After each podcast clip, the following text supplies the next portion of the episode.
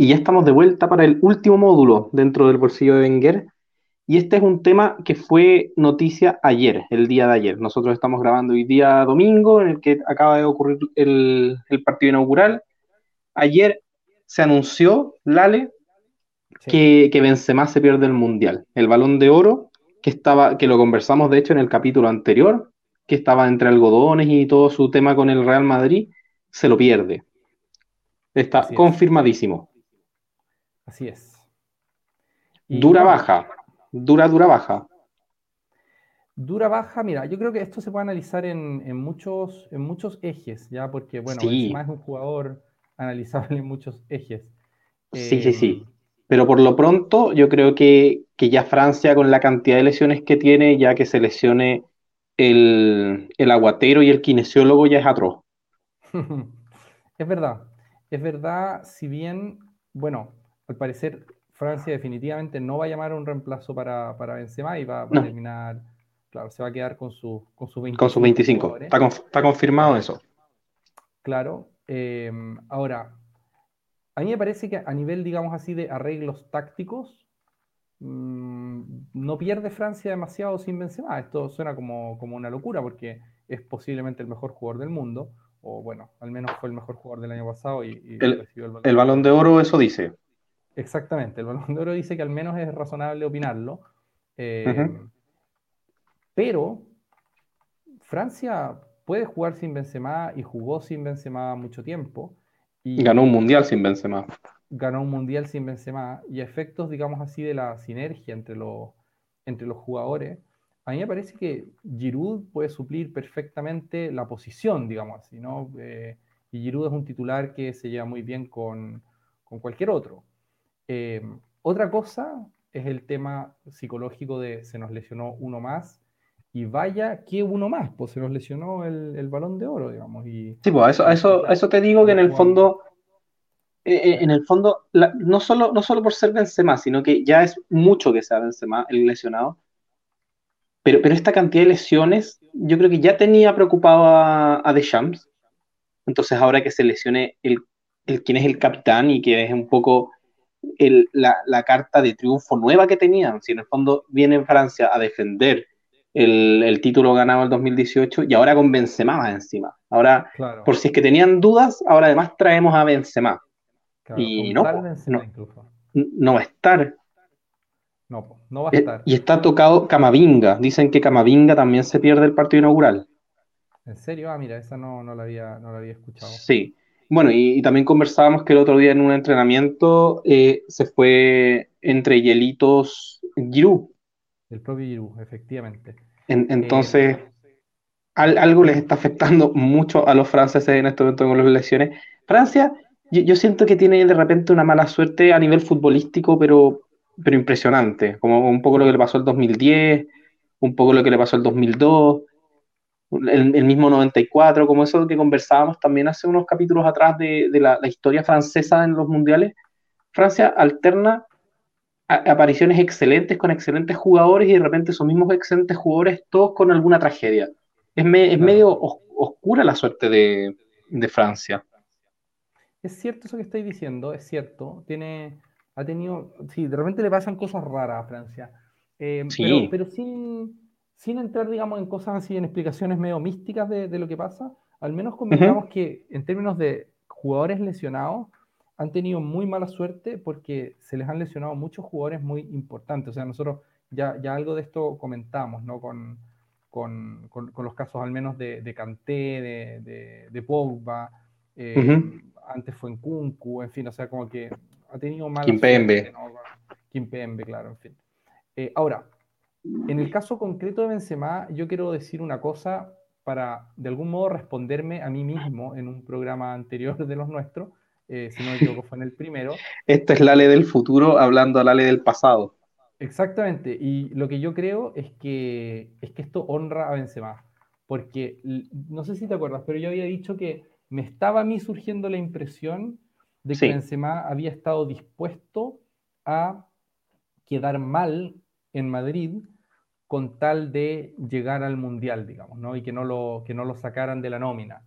Eh, y me parece que efectivamente era eso lo que estaba haciendo, o sea que cuando Benzema, digamos así, dio a entender que se estaba guardando para el Mundial, en realidad lo que pasaba es que Benzema estaba lesionado y que no podía jugar. O sea, no estaba, digamos así, faltando a sus deberes laborales para poder jugar el, Mundial, sino que realmente estaba imposibilitado de jugar.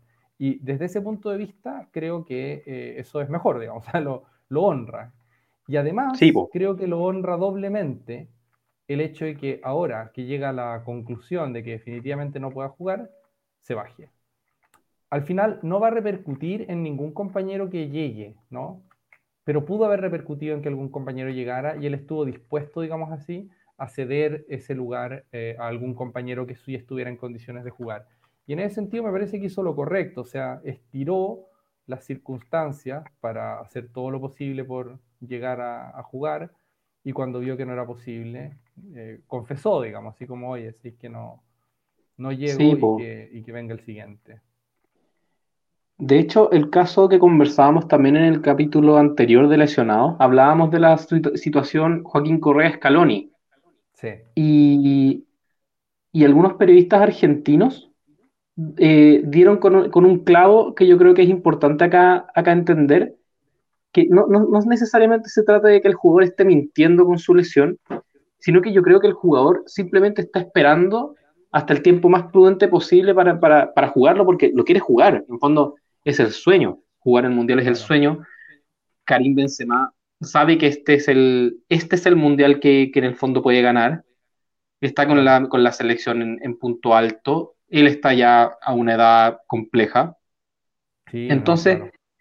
entonces, claro, obviamente él va a estar dispuesto a, a, tratar de mejorar porque él cree que va a mejorar. En el fondo, el futbolista que, que está en esta situación está entrenando diferenciado, está tratándose con médicos, está tratando de hacer una recuperación lo más rápida posible pero no, no se llega nomás. Pues. No, él se dio cuenta durante, quizás ayer o antes de ayer, se dio cuenta de que en verdad ya no se podía, conversó con Deschamps y, y ahí viene lo demás. Pero, pero más, que, más que el jugador mentir, yo, yo siento que eso es el, el, mismo jugador haciendo su esfuerzo como profesional de recuperarse. Y eso también es parte de la, de la labor de un futbolista. El futbolista trata de recuperarse a cortos tiempos. Sí, yo donde, donde sí creo que hubo más ocultamiento de información relevante, por no decir mentira, porque tal vez nunca dijo una mentira formalmente hablando, pero donde sí creo que hubo ocultamiento de información relevante fue en que dio a entender, aunque no haya dicho explícitamente, que él se estaba como reservando para el Mundial y que, y no, que, y que no estaba lesionado, digamos, ¿no? Eh, y la impresión que yo tengo ahora es que, claro, ahí sí, ahí sí se, se, dijeron las cosas de un modo medio mañoso, ¿no? Porque creo que efectivamente Benzema no es que se haya lesionado ahora, ¿no? Sino que lleva lesionado probablemente cosa de un mes o, o, quizá más incluso.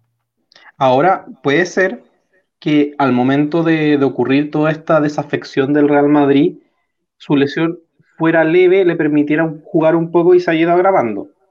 Puede ser. Sí, es verdad. También es posible, sí. No lo, no No, y además que muchas lesiones ocurren en el entrenamiento. Muchas lesiones ocurren quizás con el cuerpo muy frío. Si uno viene con una lesión un poco latente, se puede agravar en, una mala jugada. Que en Kunku se lesionó en, un entrenamiento mundano. Y, esas cosas pasan.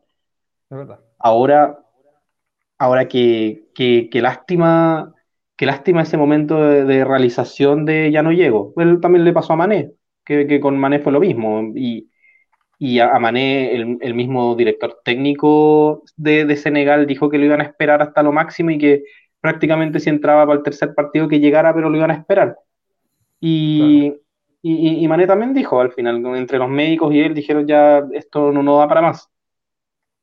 Fíjate que yo creo que ahora, con esto de que se puedan llevar más que los, los digamos así, 22 más arqueros jugadores que, que o sea, digamos, antes, antes, la nómina era mucho más restringida, ¿no? Y el hecho de que ahora se puedan llevar hasta 26 jugadores te permite un poco más esperar a tus viejas glorias o a tus cracks que vienen, que vienen medio cojeando eh, un poquito más. Entonces a mí me parece ahí que tiene, tiene más sentido. Quizá, de hecho, a Benzema lo habrían esperado, incluso si es que no, si, si, es que lo hubiera dicho desde el comienzo como, oye, si es que estoy lesionado, ¿no? Eh, tal vez lo habrían esperado igual.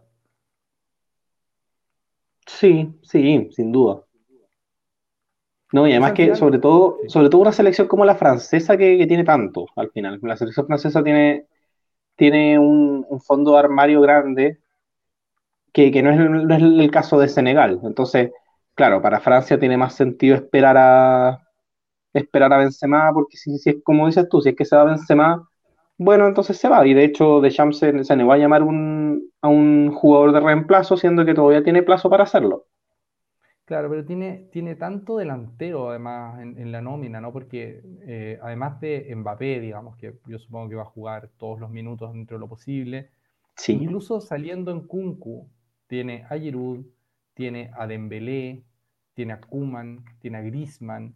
Entonces, es como que es una nómina tan, tan gorda en términos de, no solo de delanteros, sino que de delanteros como de primerísimo nivel, que han sido muy taquilleros, candidatos a balón de oro, como me parece que, claro, eh, llamar a otro delantero para suplir a Benzema no tiene mucho sentido, ¿no? Pareciera que, bueno, por lo que tiene se apañará. Sí, sí, no, yo, yo pienso lo mismo. Y, bueno, para mí es, una lástima la situación de, de, Benzema. Yo tenía muchas ganas de ver a, a Benzema en esta faceta, en esta faceta de, retorno a Francia y como balón de oro. Claro. Porque porque bueno, uno, uno ha visto la carrera de Benzema por años, tiene una carrera larguísima, Benzema. Lleva, creo que 10 años, 11 años en el Real Madrid. Eh, por ahí, sí, po, sí, po. Sí, po, sí. Y, y, todo ese tiempo que ha estado bajo la lupa, que, siempre se dijo que el jugador bajo la sombra de, Cristiano Ronaldo, siendo que yo, yo realmente pienso que, su, su, juego era otro, la táctica era otra, y él siempre, siempre brilló a su modo tiene una, cantidad de goles bestial. Cuando los números hablan por él. Si, si, uno no, si uno no le cree, que miremos sus números y sus números son demenciales. No, no, eh, impresionante, impresionante. Claro, claro. Entonces, él estuvo afuera de la selección francesa años y por un tema extrafutbolístico. Claro, todo el caso Valbuena, ¿no? Por el caso Valbuena, claro, no vamos a ahondar en él, pero, pero que se sepa que no fue por un tema de que a Deschamps no le gustaba o, o que él se hubiera peleado con, los directivos, no, no fue un tema así, sino que fue un tema judicial que, le afectaba a él, claro. A él y a, Valbuena, que era compañero también de, selección. Entonces, ahora era el, ansiado retorno. Él había estado cumpliendo bastante bien en los partidos previos con, Francia y llegaba, difícil de creerlo, pero ahora a su edad, llegaba con, la chapa del, del, mejor jugador del mundo. La temporada pasada que hizo fue demencial en la Champions. Hubo, hubo dos, dos hat-tricks que metió que, en el fondo, si, si no los hacía él, que pasaba del Real Madrid, se puso la capa durante prácticamente todos los partidos en la liga, cumplió como tenía que cumplir. Y, ahora llegamos a esto. Y, entonces ahí volvemos a cuestionarnos el tema de la sobrecarga. ¿Qué, qué, tanta sobrecarga tenía Benzema para, para llegar así a este nivel?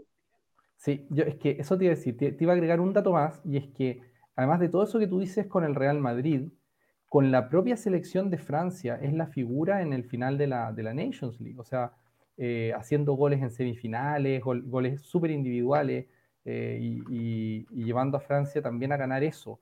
Entonces, me pareció a mí que tenía un, que estaba en un nivel así como el mejor de su historia, pero al mismo tiempo, la pregunta que yo me estaba haciendo, y que yo creo que se hizo mucha gente, o sea, no tiene nada original, es cuánto del nivel superlativo que tiene este Benzema de más de 30 años se explica por el hecho de que no ha estado sometido a la sobrecarga de este calendario infernal del que hemos hablado ya en todos nuestros programas, eh, porque la, su, su, problema jurídico, o su problema, digamos, judicial, perdón, le, lo, digamos, le evitaba tener que jugar esos minutos eh, con su selección. Entonces, ahora que estaba empezando a jugar con la selección, después de no haberlo hecho nunca, eh, efectivamente empezó con problemas físicos que Benzema nunca había tenido.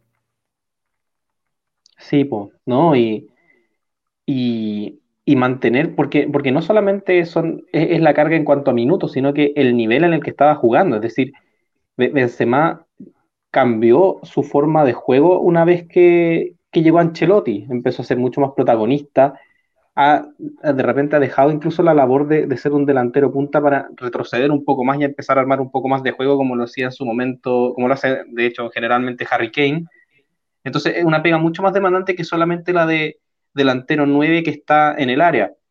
Ha aumentado su cantidad de minutos. Francia es una selección que también le exige harto. Le exige harto porque Francia es, un, es una tromba a nivel, a nivel físico. todos juegan mucho, todos corren mucho. Sí. Entonces, a, esta edad, que al fin le, llega el, premio que, que, muchos dirán quizás que se lo merecía antes, otros que no, etcétera, eso es debatible, pero de que ha sido uno de los mejores jugadores de, de esta generación, yo creo que, que, sin duda. Por lo menos, como volvemos, los números lo dicen. Sí, no, para mí, para mí no hay ninguna duda de que, de que Benzema es de los mejores jugadores de su generación. Yo siempre he tenido la duda de, digamos, entre él y Luis Suárez, quien, quien hizo una carrera más brillante, siendo que Luis Suárez tiene una carrera también absolutamente descomunal.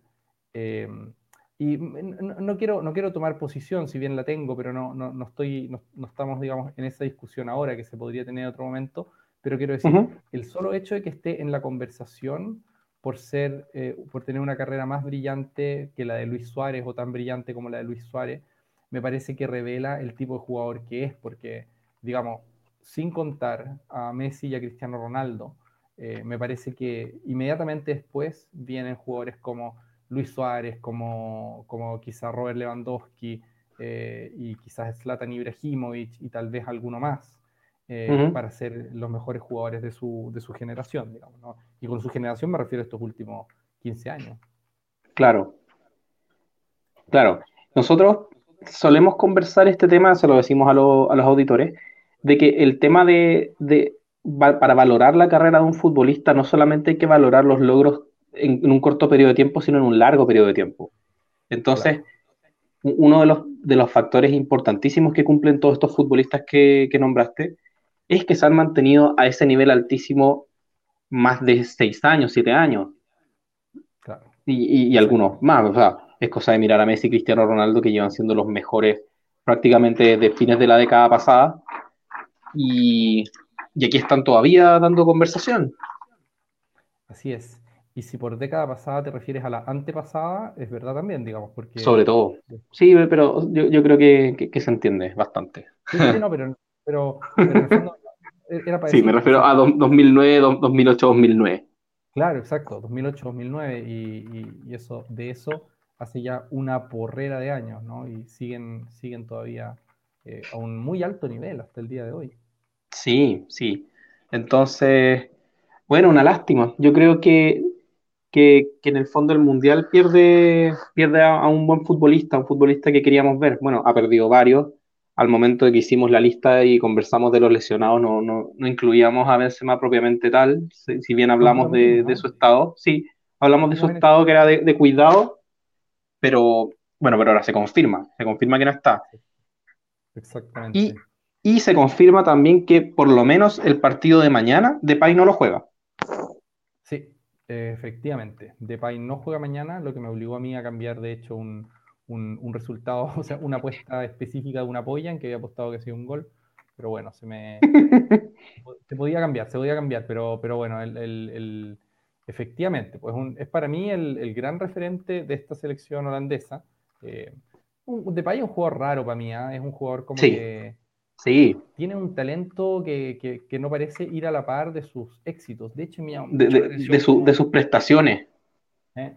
Como su no éxito en Barcelona, eh, a pesar de que empezó jugando muy bien, nunca realmente bajó el nivel, pero como que quedó de repente medio marginado eh, y que haya jugado antes en el Lyon, un, equipo, un equipo que tampoco es así como del primerísimo nivel europeo, siendo que Depay parece tener talento para más que que, fracasar en el Barcelona después de venir del Lyon, ¿no? Sí, eh, a mí me da la sensación de que como que Depay no tiene un taller, porque ya, entendamos taller como una categoría de, de futbolista, por ejemplo, ya sabemos que, que, los futbolistas de alto nivel por lo general pertenecen a, a los equipos grandes, que ahí es donde rinden, hay futbolistas que están en los equipos grandes y les queda grande el equipo, entonces tienen que pasar equipos de un menor orden y así. Ahí me da la sensación de que de, que Depay tiene el talento para estar en un equipo, en uno de los mejores equipos, y, sin embargo le queda grande de repente, se va a un equipo chico como el León, o sea, no vamos a decir que el León es chico, pero se entiende que es de un orden un poco más bajo que, que, Barcelona, claro, y, ese equipo le queda chico, entonces, ¿dónde, es el lugar donde puedes sacarle el brillo a ese jugador? Ha probado en la Premier, ha probado en la Liga Francesa, ha probado en la Liga Española, y, todavía no, vemos al, al, Depay que, que, aparenta ser. En la selección juega excelente, un juega un kilo. Y, en el Barcelona jugó un kilo. En, Manchester United tuvo partidos muy importantes, pero era más chico también, era, era mucho más, más joven no, no alcanzó a hacer lo que, lo que querían que fuera, pero, pero ya se le está pasando un poco, un, poco la historia, así como va, Sí, sabes que guardando las proporciones, a mí me recuerda un poco así como perfil de carrera a la de Edu Vargas, como un jugador que en la U parecía estar completamente roto, completamente fuera de, como, de, proporción, ¿cachai? El Edu Vargas de la Sudamericana es un jugador descomunal, un jugador sí. como yo solo, solo vi al Mati Fernández en, el Colo Colo del 2006 jugar a ese nivel siendo futbolista chileno en equipo chileno, ¿ya? Em, y se va y parece que en el Napoli y en el Valencia nos lo hubieran, nos lo hubieran matado, ¿cachai? Así como un jugador absolutamente intrascendente, y volvía a jugar por la selección y parecía ser el mismo animal que uno había visto en la U y por la selección. Sí o sea, baste verlo en las Copas América eh, que ganamos, pero también en las eliminatorias, hacía y hacía y hacía goles. Segundo goleador histórico de, La Roja, de hecho. Por lo pronto, claro. Mm. Y no obstante, en, la, digamos, en, ninguno de sus clubes, ni siquiera en México, llegó a triunfar a un nivel como el que, como el que se habría esperado. O sea, qué sé yo, Chamagol hizo una mejor campaña en México que, que, que, que a mi parecer y, claro, es como un jugador que parece ser muy bueno, parece que en algunos equipos podría absolutamente destrozar una liga o un, tipo de competencia, por su selección rinde excelentemente bien, y no obstante se va a un equipo un poco más exigente y por algún motivo u otro no le da. Ahí eso yo creo que daría para un bonito tema para conversar en el futuro, como eh, el cambio de, el cambio del jugador latinoamericano cuando se muere en Europa. Y decir se muere es que llega un equipo y, desaparece y baja su nivel. Yo creo que es un bonito tema para conversar porque hay hartas cosas, hay hartas aristas ahí interesantes. Es verdad, es verdad. Pero, pero, claro, pero sí, me hace sentido la, analogía que tú haces. Depay es un, es un futbolista también, a mí me gusta mucho, pero, pero claro, sus números y sus prestaciones eh, van versus su talento van completamente, completamente en dispar. Y, y, ojo con Holanda, que, de hecho lo, mencionamos de, perfil, así de repaso en, en candidato. Yo no creo que sea realmente un candidato, siendo que, Holanda tiene excelentes jugadores. Eso, eso es un caso interesante también, como como teniendo muy buenos jugadores que están jugando bastante en sus ligas y sin embargo no, suena. Sí, yo, yo de hecho no, no, estoy considerando a Holanda como un candidato, simplemente porque en, en las competencias, vamos a decir así como preliminares, estoy pensando sobre todo en la, en la Nations League, pero también en la Euro, eh, no, no, ha, no, ha, sacado así como, como el, el, carnet de candidato a ganar un mundial, ¿cachai? Ah, Ahora está actualmente en el Final Four que, es algo, algo bueno. Sí, por supuesto, pero, pero no, digamos, sin, sin mucho brillo, sin que, sin que ingrese mucho a ninguna conversación así de, oye, ¿he visto lo que está haciendo Holanda? Al menos yo no, no le he escuchado eso a nadie. No, no, no, no. no. a mí, siendo que he visto sus partidos en general, parece un equipo, claro, gana, tiene. Sobrio. Y sobrio. De hecho, yo, yo entre los cabezas de serie, cuando, cuando en, otro, en, otra, en otra polla que hice, había que poner así como, si es que tuvieras que decir qué cabeza de serie eh, ganas seguro, digamos, así como es, una apuesta que si te equivocas eh, no sigues participando en la polla. Eh, yo, yo, me quedé con Holanda, o sea, Holanda es el, cabeza de serie que me parecía más seguro de todos, en parte por el grupo que tiene. Me parece que Holanda es muy, muy Y siendo que ni siquiera lo es, siendo que ni siquiera es cabeza de serie. Siendo que ni siquiera es cabeza de serie, es verdad. Pero sí, me parece que Holanda va a ganar su grupo con, comodidad, o sea, es lo que, lo que pienso de ellos. Em, pero no los veo ganándole ni siquiera como a Inglaterra, Francia, ni Argentina, ni a Brasil, ni a España, ni a Alemania. Como creo que en ese, a un, candidato propiamente tal. A un candidato propiamente tal, sí, no los veo en esa, en esa conversación, fíjate. Tal vez me equivoco. Sí, no, sí, esto son, son solo especulaciones, que es lo bonito. Eso es lo bonito del mundial, conversarlo y, y, ver qué tanto se equivoca uno, porque uno, las apuestas mundialeras siempre son medias, extrañas al final. Sí, sí, son pocos los mundiales que sí que siguen a la lógica. Es que además el fixture termina siendo muy protagónico muchas veces, como de viene un equipo que por cualquier razón se le abre una trayectoria y termina casi por casualidad metiéndose como en, en las semifinales del mundial y ahí ya sí, en semifinales puede hacer yo, yo nunca olvidaré que, que para mí fue quizás la llave más notoria en ese sentido que recuerdo, que fue la, bueno, sí, vamos a decir dos, que fue la Rusia-Croacia del Mundial pasado y la gana Uruguay de, del 2010, ambas en cuartos de final y ambas que iban a tener un semifinalista bastante inesperado. Y, y, nada, pues uno vez que uno es semifinalista y uno se, encariña con, la final, pues hay un partido que fue lo que hizo Croacia, que fue lo que no logró hacer Uruguay en su momento. Pero sí, pero sí pues, en el fondo, eh, es, esa pequeña brecha que hay de una vez que pasas los octavos, que, si ganas tu grupo, te, te debería tocar en un octavo un poco más accesible. Pero, y si ganáis el cuarto, ya está, ya, está ahí en el podio casi. Esa es la pues, gracia del, mundial, que realmente se presta para que para que una selección media inesperada aparezca por ahí. Absolutamente. El 2002. El, el, 2002 fue un mundial que yo creo que rompió todas las apuestas. Yo creo que nadie, nadie aceptó mucho en las cosas en general, porque me acuerdo que, Turquía está en cuartos de final con Senegal. Imagínate ese cuarto de final. sorprendente, sí. E, esa Senegal era, era bestial. Yo me acuerdo que yo en esa época tenía 10 años y yo me acuerdo ser hincha de Senegal siendo que había visto como dos partidos, porque ese mundial era como a las 3 de la mañana, 5 de la mañana. Y, todos éramos senegaleses porque, porque habían hecho una fase de grupo extraordinaria y después habían eliminado a Suecia en gol de oro. Claro, y con goles bonitos además, sí, fue, bueno. Sí, y, jugando y bailando y, haciendo todas esas cosas que, ahora la gente critica un poco. claro, por la que critican a Vini. Por la que critican a Vini o a Jerry Mina. Exactamente. Oye, pero yo, quería, quería retomar por, última, por última vez la cuestión de Benzema mismo. Sí, sí, sí. Em, de nuevo, volviendo así como al, Mundial, eh, ¿cómo ves tú el encaje de, Francia sin Benzema? Porque yo entiendo, y no sé si tú estás de acuerdo, Benzema habría sido titular. Sí, sí, sí, sí, yo creo que, que llegaba para ser titular, pero yo siento que, que va a jugar similar a como jugaba el Mundial pasado. En el fondo, una delantera con Mbappé, Giroud y Griezmann ya le rindió, le rindió muchos créditos en el Mundial pasado y esos tres jugadores están disponibles ahora, así que yo creo que, eso va a ser va a ser finalmente eh, de Shams.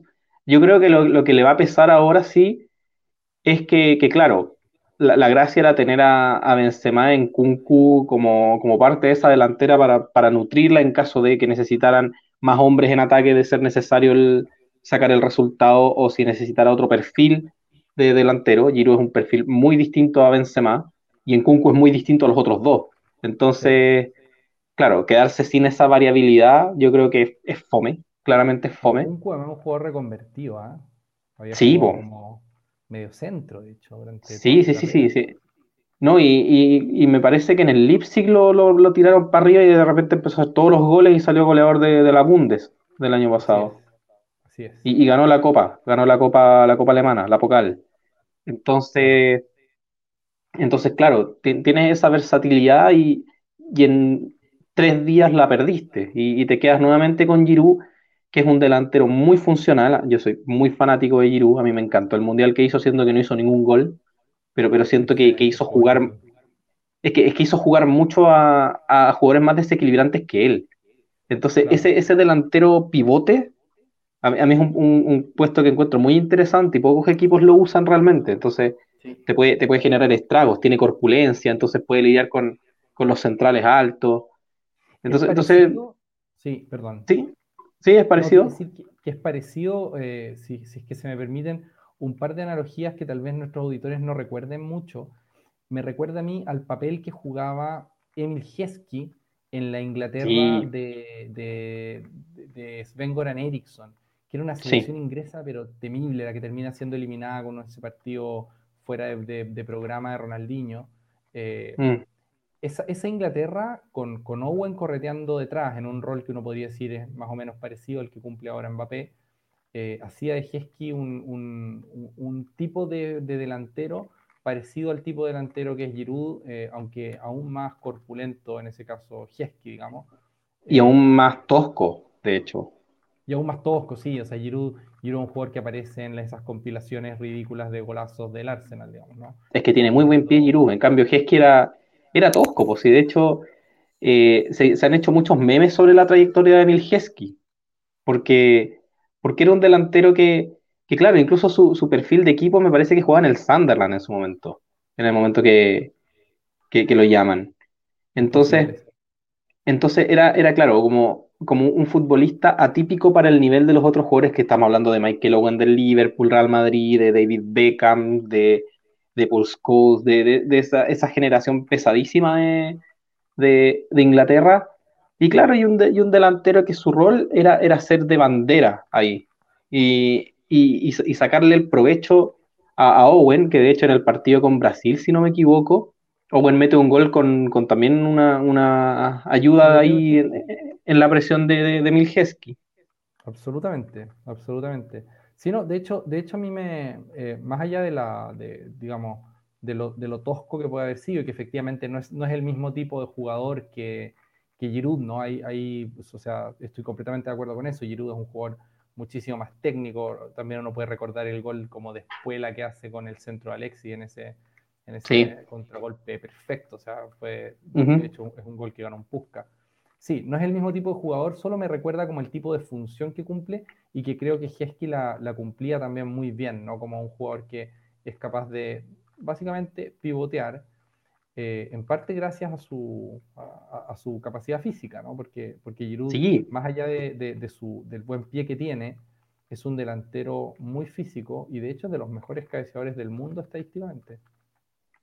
Sí, pues es un jugador entretenido, es entretenido, pero, pero se lleva las críticas de, de ser el delantero que no hace goles, siendo que, que, Francia metió una chorrera de goles en el Mundial pasado y en los cuales en muchos tuvo, tuvo en la, el protagonismo, un protagonismo silencioso. Es que es, ingrata la, vida del delantero que, no mete goles, pero, pero, pero, Giroud la, lleva con todo orgullo. Sí, sí, ¿Ah? no, metió goles en ese, en ese mundial, digamos. Pero sí, sí, sí, sí. sí.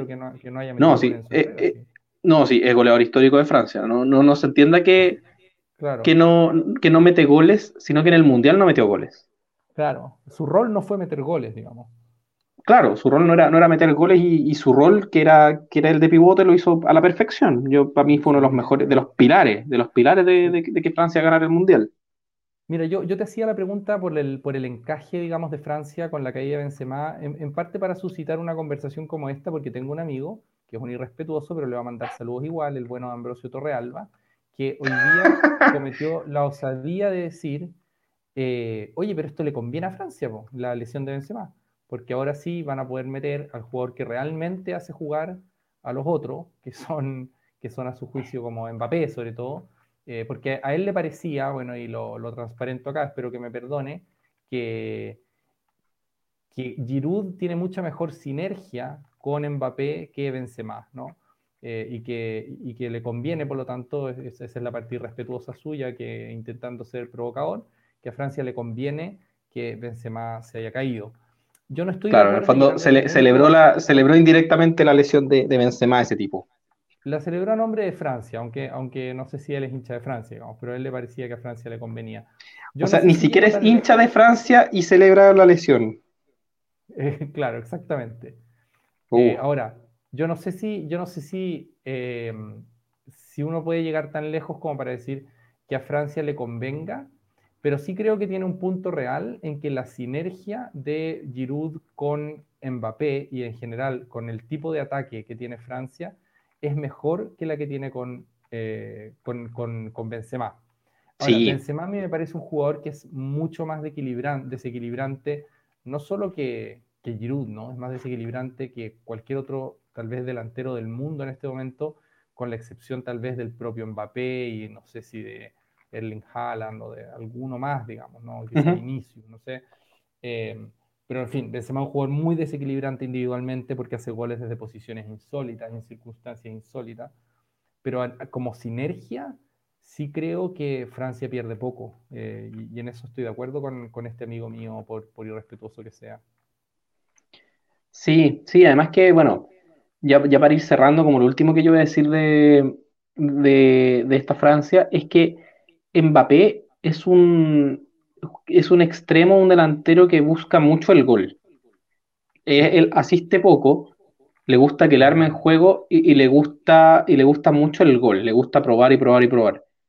Benzema también le gusta el gol, pero Benzema es capaz de ceder, Benzema es capaz de armar juego, lo ha hecho mucho tiempo, en el Real Madrid estuvo de asistidor por años.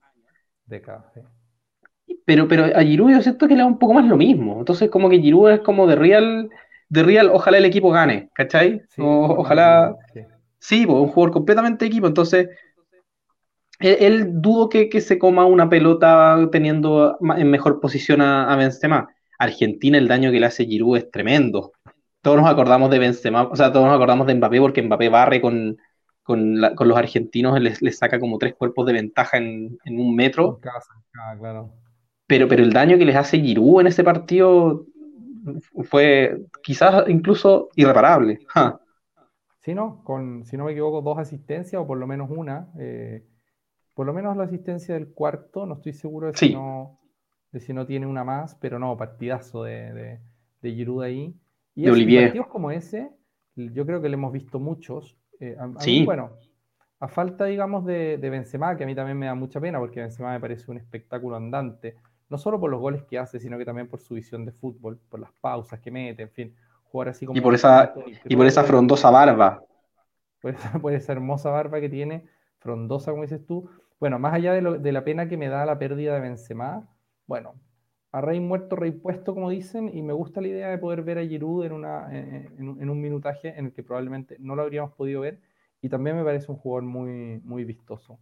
Yo no sé si a Francia le queda eh, suficiente energía moral después de tantas lesiones para ser un candidato serio al, título, aunque por plantilla lo sigan siendo.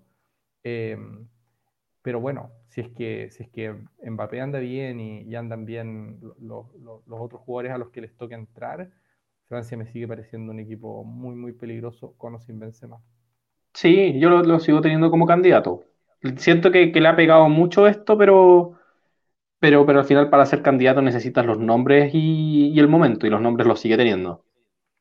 Efectivamente. Ya, pues, yo creo que con eso estamos. Con eso estamos, sí. Damos por, por cerrado este tercer episodio del programa y bueno, seguiremos grabando cuando haya más fútbol. Sí, pues, vamos a, tratar de, ir trayendo lo, lo, más seguido posible.